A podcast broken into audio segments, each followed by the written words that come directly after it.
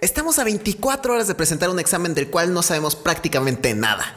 Sabíamos que el examen iba a ser hace una o dos semanas. Ahora solo nos queda este día para poder estudiar y esperar conseguir una buena calificación. ABC Adolescente, episodio 302. ¿Quién nunca ha vivido esta experiencia? Esto es algo que vivimos de forma muy normal y que la verdad muy pocas veces solucionamos o igual es que nunca. Pero esto no solo tiene que ver con la escuela o el presentar un examen, sino que tiene que ver más que nada con lo que hacemos día con día. Pero para no expandirnos con el tema, dejémoslo con el caso de estudiar para un examen.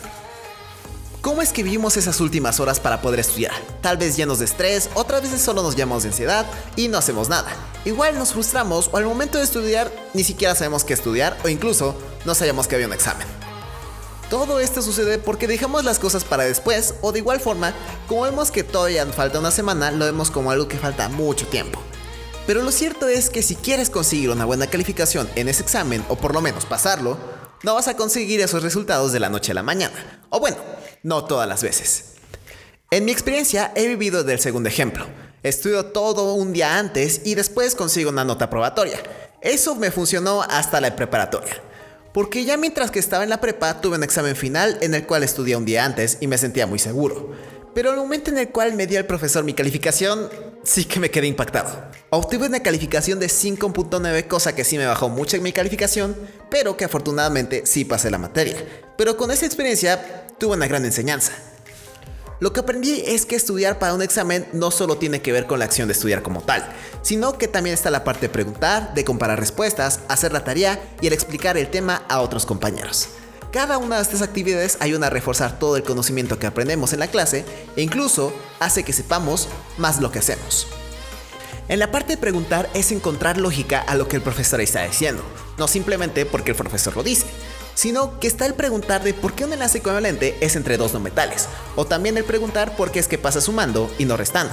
O igual, el por qué es que un coche si es que va a una velocidad constante, su aceleración es cero. Cada una de ellas es una pregunta totalmente válida y cada una de ellas nos ayuda a poder hacer una solución propia que luego la podemos poner en práctica al momento de hacer la tarea.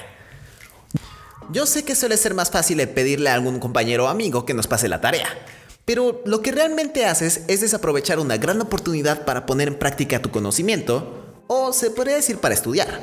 Porque cuando nos dejan tarea es momento de hacer esos trabajos por nuestra cuenta. El multiplicar, los ángulos, tal vez la tabla periódica o las leyes de Newton. Además, si es que tienes una duda, lo puedes buscar en internet, desde ver páginas web de cómo hacerlo o incluso videos de matemáticas, física, química o idiomas en internet. Y ya, y ya con eso haces la tarea. Y más que nada es que es como si tuvieras otra clase del mismo tema y reforzándolo. O incluso ya de perdida le puedes preguntar a un amigo, compañero, cómo es que lo hizo, tal vez enviándole un mensaje por WhatsApp, Messenger o quién sabe, tal vez Instagram. Hoy en día de verdad tenemos la gran oportunidad de poder estudiar y poder aprender mil y un millón de cosas, además de comparar respuestas sin necesidad de ir a la escuela. Por último, está la actividad de dar asesorías. Y esto no solo tiene que ver si eres bueno con el tema, sino que incluso puedes dar asesorías si no sabes mucho. Le puedes pedir a un compañero que sí sabe del tema si se lo puedes explicar, y mientras que le explicas te puede dar consejos o tal vez corregirte si estás haciendo algo mal. Por otra parte, si te sientes listo y seguro para dar una asesoría, es una gran actividad para poder desarrollar tu razonamiento con los problemas. Desde encontrar atajos para solucionar un problema y de igual forma el reforzar tus conocimientos. Porque lo que estás haciendo es compartir algo tan abstracto como un conocimiento tuyo a otra persona y buscar la forma de explicárselo de la forma más precisa y que lo comprenda otra persona.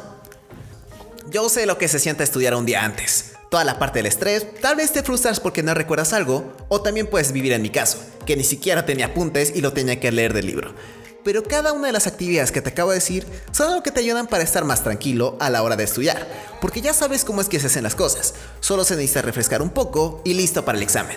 Tal vez al principio cuando empiezas a hacer estas actividades no notes ninguna gran diferencia, pero te puedo casi asegurar que al momento en el cual estudies un día antes, podrás notar una mejora de cómo es que estudias y aún más si es que algunos compañeros te piden una asesoría un día o dos días antes.